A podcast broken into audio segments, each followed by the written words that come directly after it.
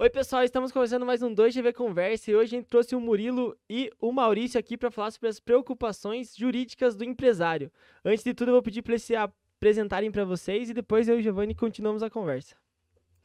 Beleza, pessoal. Primeiramente, gostaria de agradecer o convite, Giovanni, Guilherme. É, meu nome é Murilo, eu sou advogado no escritório Garbinha Advocacia, juntamente com o Maurício.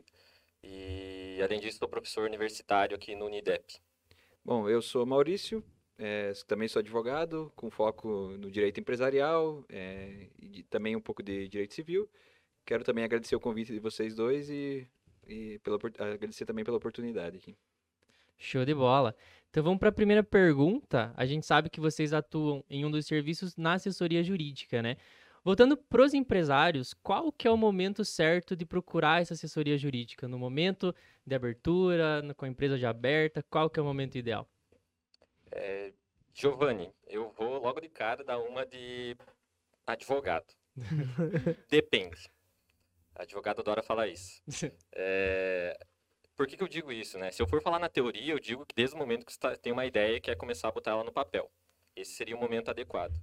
Mas a teoria e a prática, elas divergem muito quando a gente pensa em empreender, né?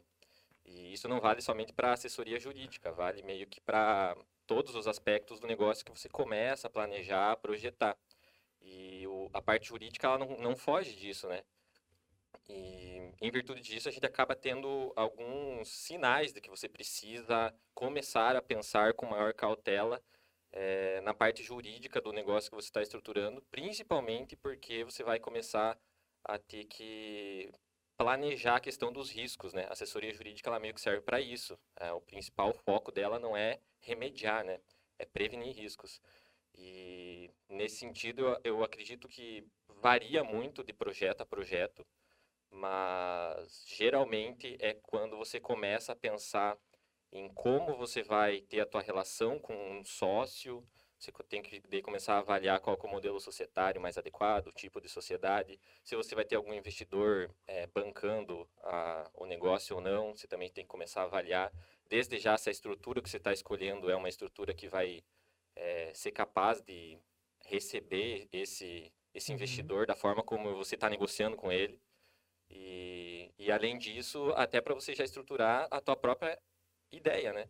Porque você às vezes fica meses no papel ali pensando na melhor forma que você vai trabalhar e depois vai tudo, tudo por água abaixo que tu não se preocupou no básico, eu posso fazer isso ou não.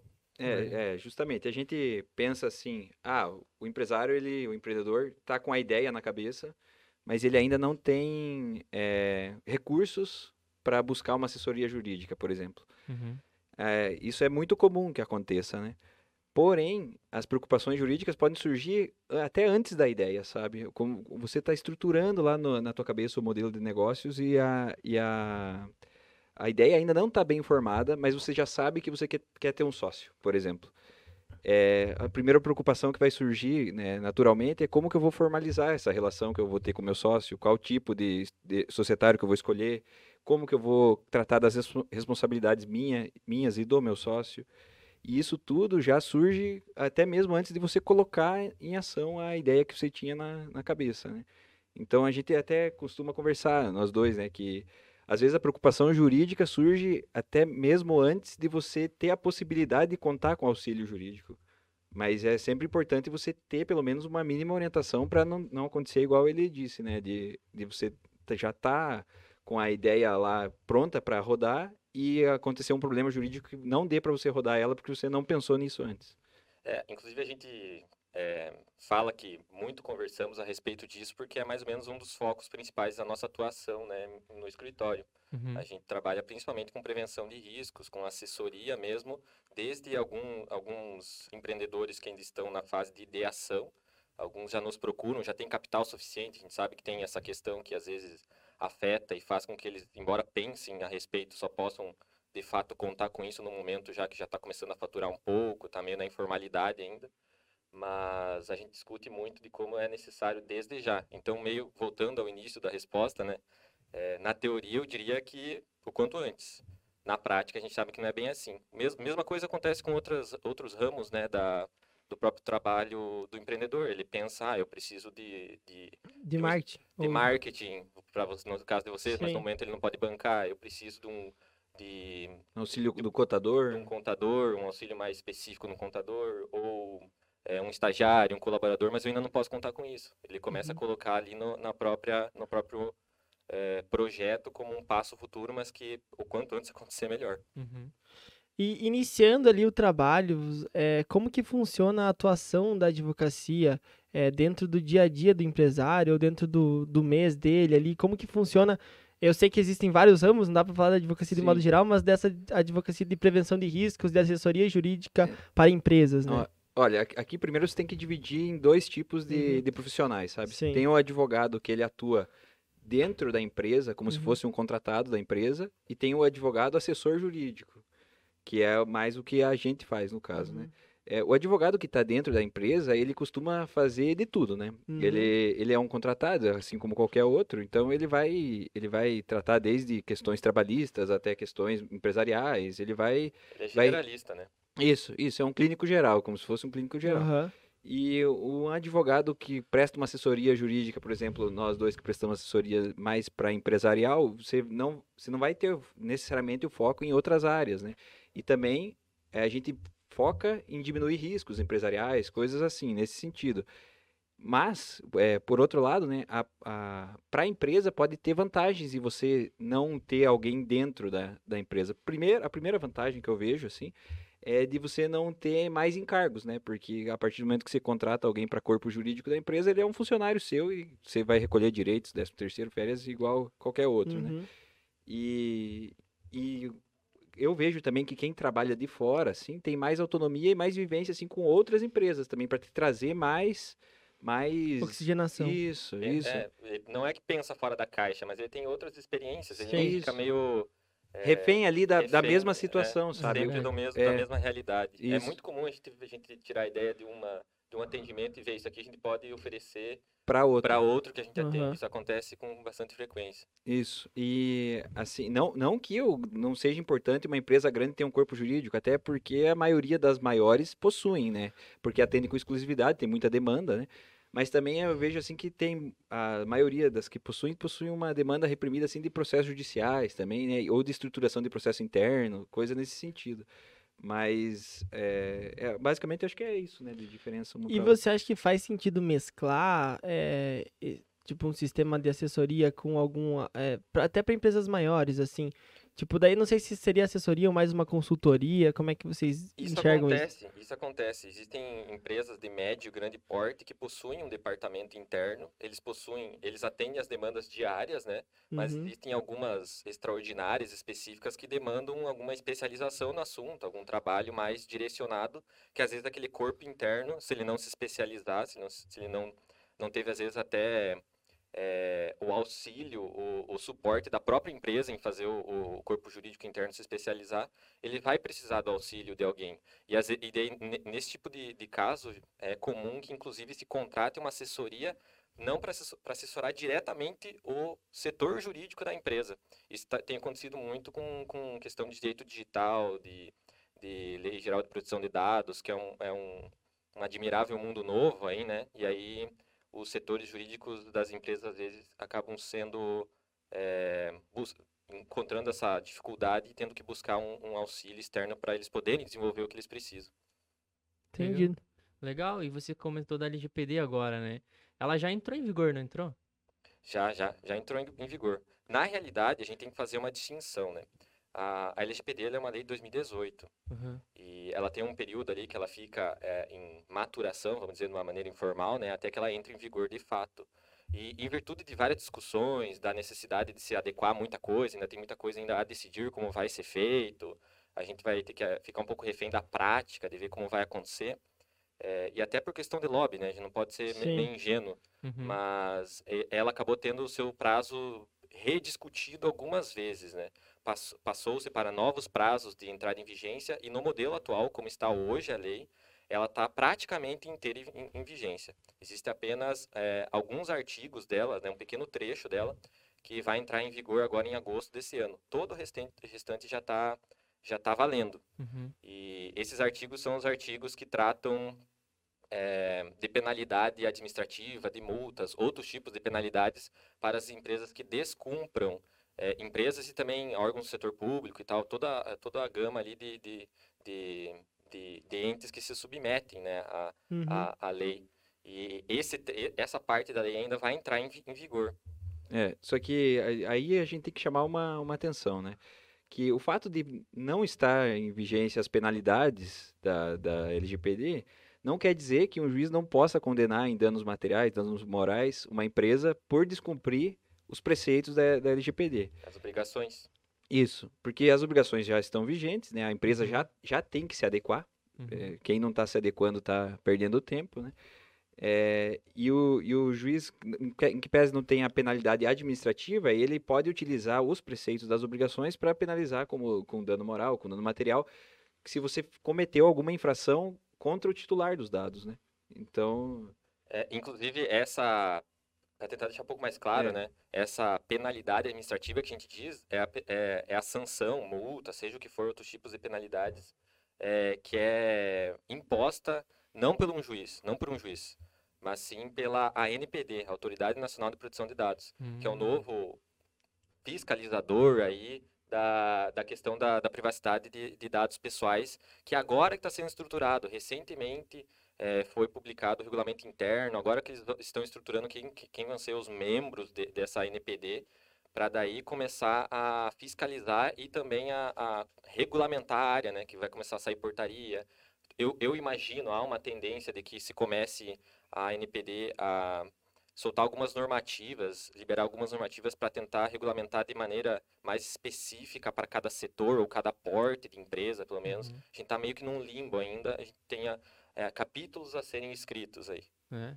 Que louco, né, cara? Tipo, é que eu sou meio leigo, né, nessa parte. Por isso que a gente conta com vocês, mas, tipo, multar uma parada que ainda não tem exatamente.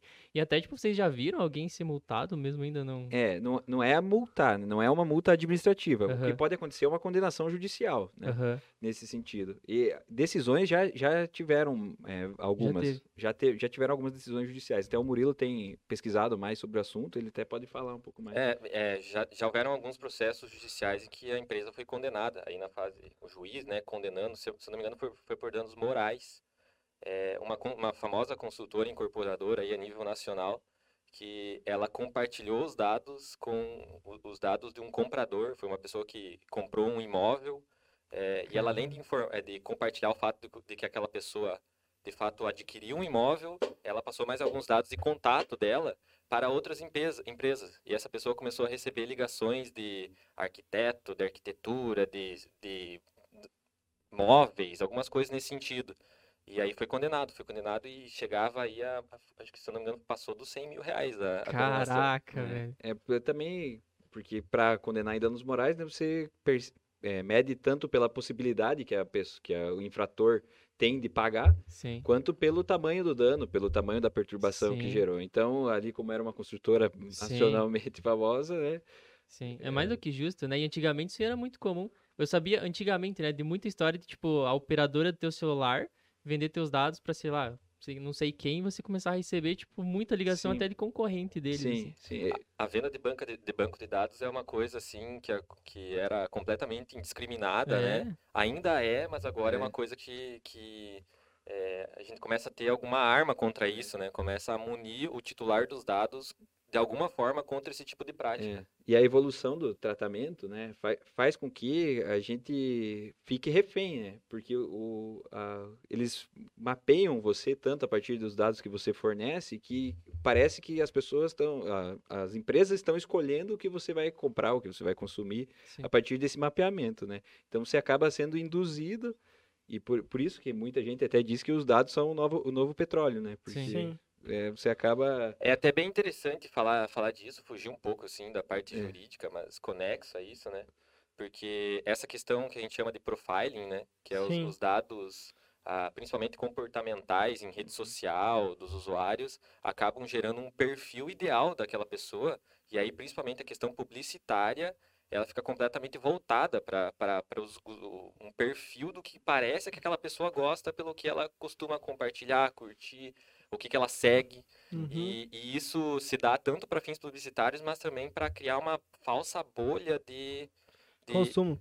Não? não não somente de consumo, né, mas de meio que retroalimenta a, a, o, o seu, as suas opiniões, né? Porque você começa a ver só pessoas que concordam com Ah, você, verdade. só opiniões, Sim. você não vê a opinião contrária. É. Por, por mais é, é, minoritária que seja a sua opinião, por exemplo, estou fugindo um pouco do assunto aqui, me Uhum. desculpem, mas por mais minoritário que seja a tua opinião, às vezes, é, você encontra, sempre tem um, um- alguém, um eco em algum Sim. lugar que vai reverberar, e, e daí se a, se a pessoa não está ciente dessa questão, ela começa a achar que ela não é tão, tão sozinha assim, Sim. por mais às vezes absurda que seja a opinião dela, né?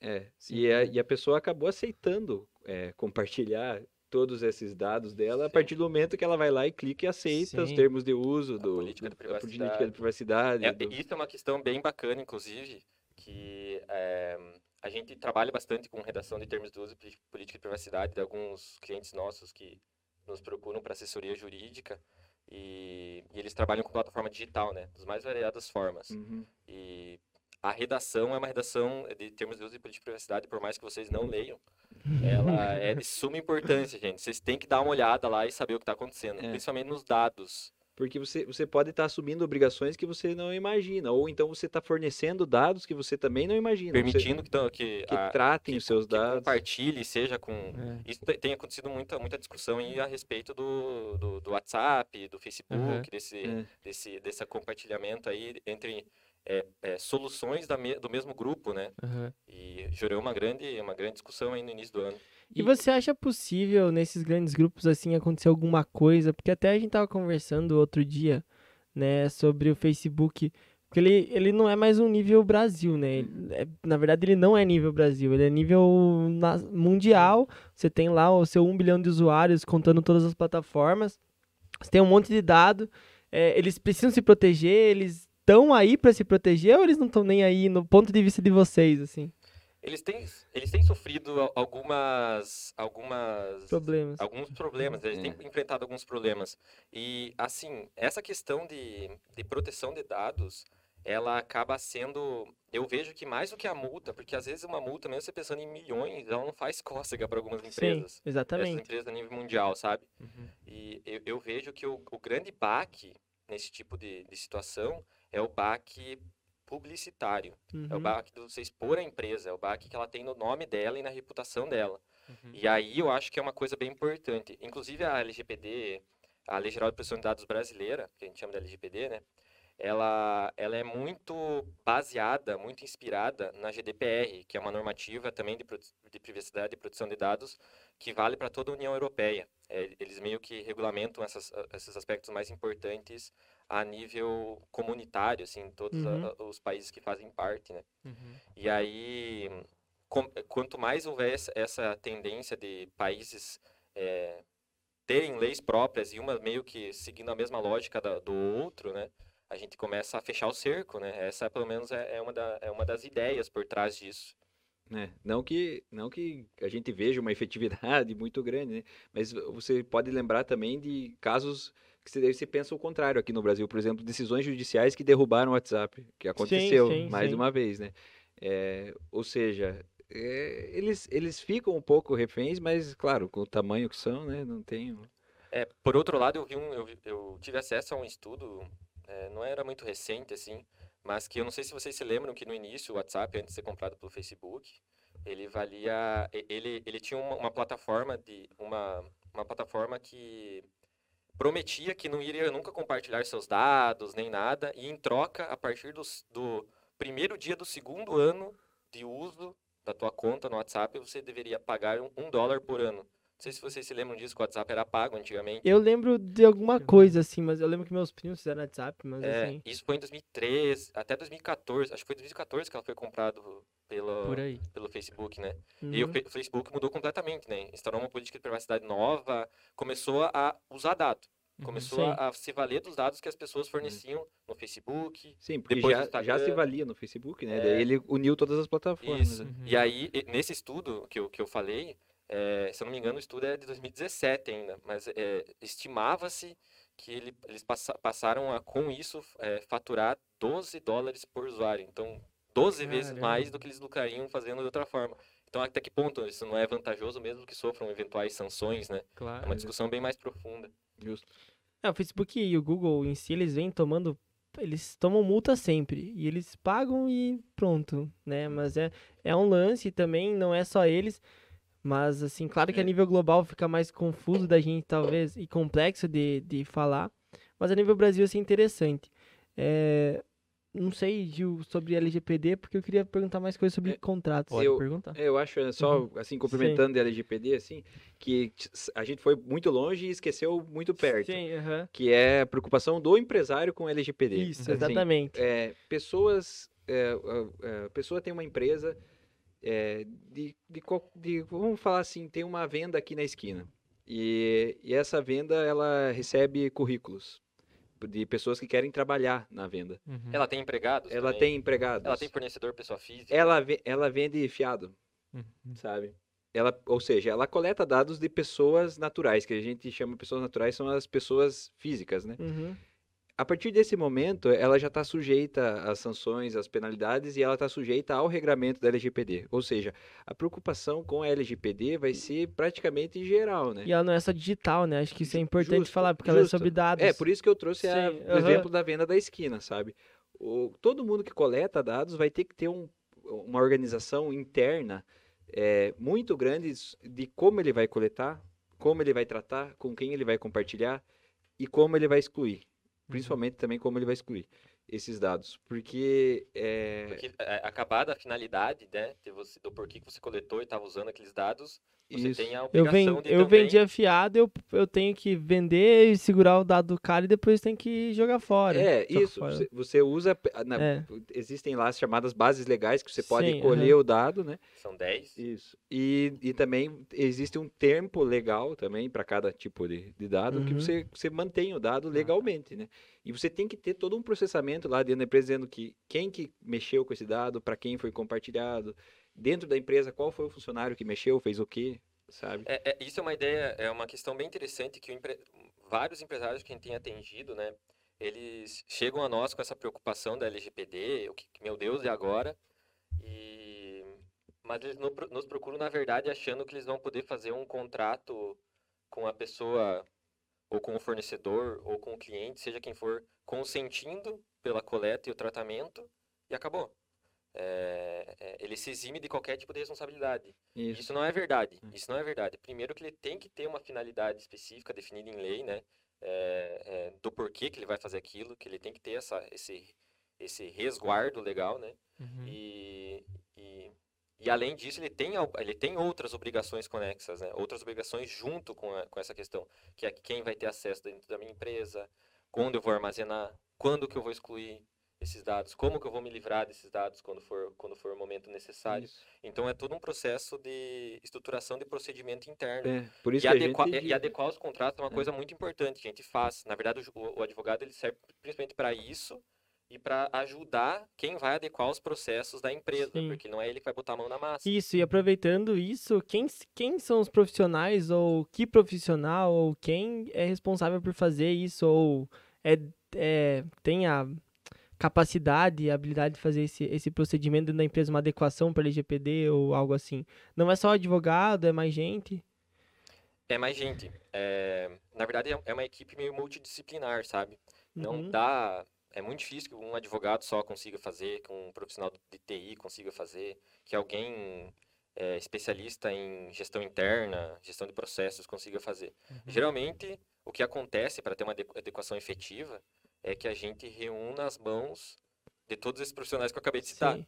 É um, é, sendo que, hum, a meu ver, assim, o profissional existe um profissional que é um profissional chave, assim, que é o cara que tem eh, a pessoa que tem a noção de, de, de, de gestão de, de, de processos internos da empresa, porque é muito comum que o empresário ele não sa ele não sabe ou ele tem uma falsa ideia de quais são os dados que ele coleta e que ele armazena e onde ficam e quem tem contato dentro da própria empresa. E a gente até entrevista o empresário, faz um checklist, ele fala tudo e depois esse, esse profissional aí de gestão de processos internos, ele vive um tempo dentro da empresa, é necessário que ele conviva por um tempo e ele vai analisando o que acontece na prática. E é normal. não vai bater exatamente com a realidade, a realidade com o que o empresário achava que acontecia.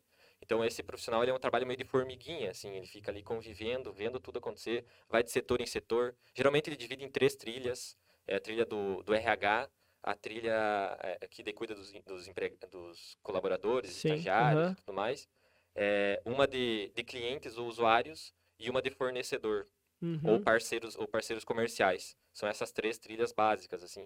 E aí ele começa a pensar nelas, vive elas, analisa o, a, as informações e aí passa por um advogado para auxiliar a adequar juridicamente. Depois que já tem esse esse, esse quadro pintado, né? Uhum. Esse panorama. E aí, se precisar também um, um profissional de TI para fazer as medidas de segurança da parte de TI, chama ele. E aí um complementa o outro. Me parece que o primeiro profissional ali é o que ele precisa do auxílio dos outros, mas é ele que faz o trabalho ali na massa mesmo de conviver. Isso é, é o trabalho do advogado vem depois do dele, a não ser que o, o, o empreendedor esteja, esteja focando primeiro na parte jurídica que pode acontecer também, né? Na parte contratual, é, né? na parte contratual, parte jurídica, que ele, por exemplo, ele tem contratos com, com fornecedores que ele quer regulamentar já quem, que existem duas figuras, né, bem definidas na, na LGPD, que são do controlador e do operador dos dados. E ele quer ter uma definição assim jurídica de quem vai ser o operador, quem vai ser o controlador nessa relação dele e quais vão ser as responsabilidades de cada um. Aí pode ser que tenha uma, uma o, a urgência do empreendedor seja do profissional do direito primeiro. Mas esse, esse profissional que vai na empresa e vive o dia a dia hoje é, é essencial também. E, e, é bem comum que o, o, o, empresário ele tenha também essa preocupação de primeiro adequar, ele, ele, ele, identifica uma das situações como a emergencial. Ele sabe que ele precisa adequar como um todo, que ele vai precisar do auxílio dos outros profissionais, mas ele vê que, não, a minha relação com o cliente que é o, que é o grande problema, problema uhum. de imediato, que eu preciso me preocupar já até por fins, por aspectos financeiros, que uma adequação completa é muito mais custosa. E aí ele procura diretamente um advogado, o advogado pode muito bem, a gente trabalha com isso, né? A gente costuma atender às vezes alguns casos em que a gente orienta, já vai estruturando, já é, vai adequando os contratos com o usuário da plataforma, com o cliente, e aí a gente é, também aproveita para definir de uma maneira mais adequada as responsabilidades, as obrigações de cada um, tendo em vista a privacidade de dados. Entendido. É, e até para finalizar o assunto, eu queria. A gente acabou não passando de, de umas dúvidas que eu tinha sobre contrato, principalmente. Então, é, eu sei que a, a, resposta também vai ser depende, e eu acho justo, porque eu também dou as respostas depende, porque as coisas dependem. Na verdade, é normal isso. Mas, justamente, é uma discussão. Então, a gente consegue entender os lados de por que, que ela depende. Então, por isso, quando que eu preciso fazer um contrato?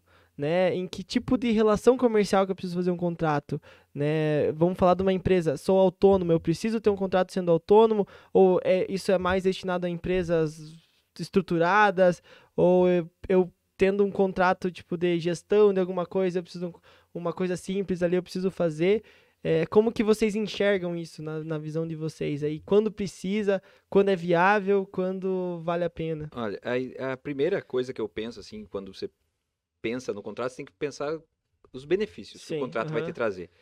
Os primeiros que eu acho que são os que você deve destacar logo de cara são que você vai ter mais segurança, uhum. primeiro de todos, né? As duas partes. É isso. É importante ressaltar. É, isso. Mas você, como interessado uhum. em, em, ter o contrato, né? Você vai ter mais segurança.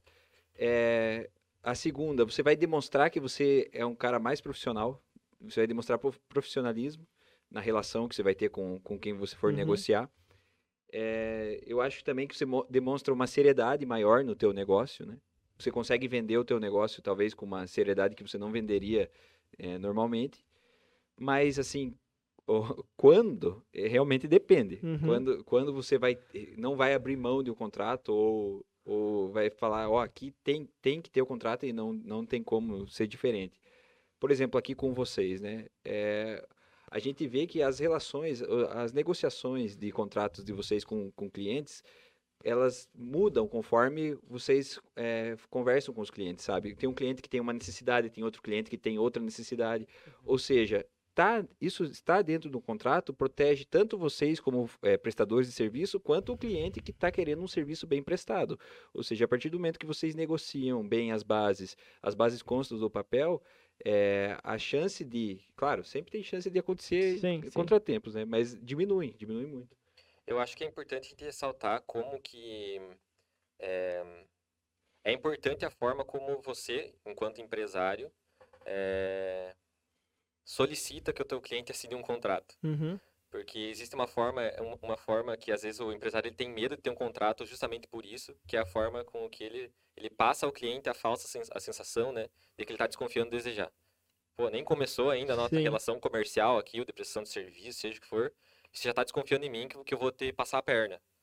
Essa é uma forma que pode acontecer e ela acontece na prática, se você não saber, souber como lidar, mas é uma coisa que você pega com o tempo, né?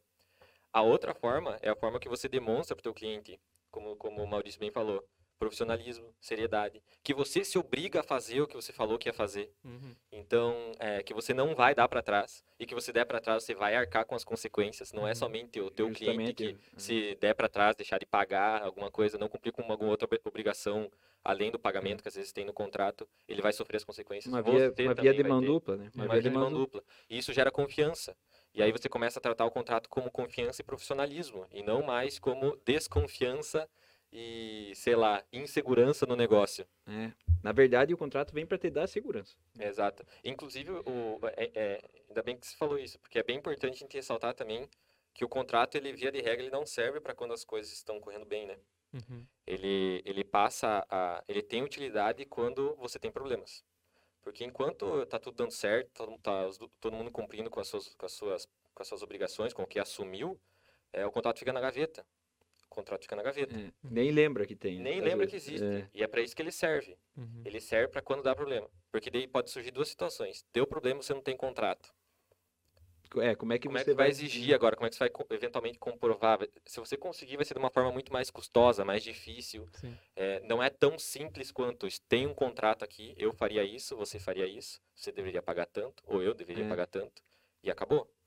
Tem uma multa para isso, já está previsto que nesse tipo de situação a multa ia ser tanto, ia ser calculada de tal forma, e você. E agora vamos fazer isso. E o contrato ele vale nesses momentos, inclusive, para tu poder renegociar, né? Porque ele não vai ser, às vezes, cumprido à risca a parte de responsabilização. Mas se não tivesse previsto uma multa de 20%, você não conseguiria, você não conseguiria receber nem 10%. Uhum. Sim. Pura verdade.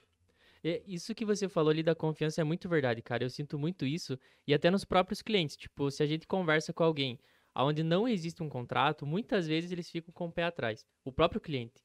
Não é nem da parte da empresa, assim. Então, acho que hoje contrato é muito mais uma via de mão dupla no sentido de confiança.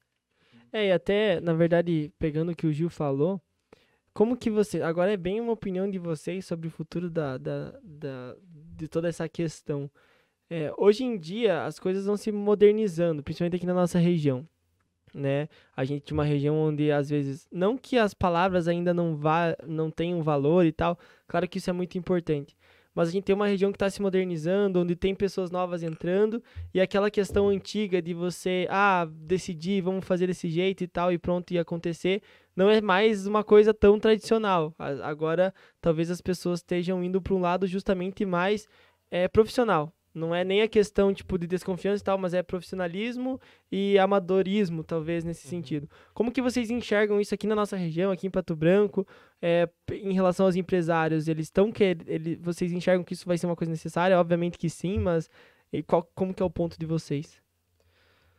Assim, é bem, bem opinião pessoal mesmo é, agora, né? Sim. Mas, a meu ver, isso é um, é um, um, um processo contínuo, assim, e, e sem volta. É, a nossa região, ela ainda é fortemente é, é, estruturada, assim, em empresa familiar, né? Ela é muito forte, a ideia da empresa familiar que passa de geração a geração.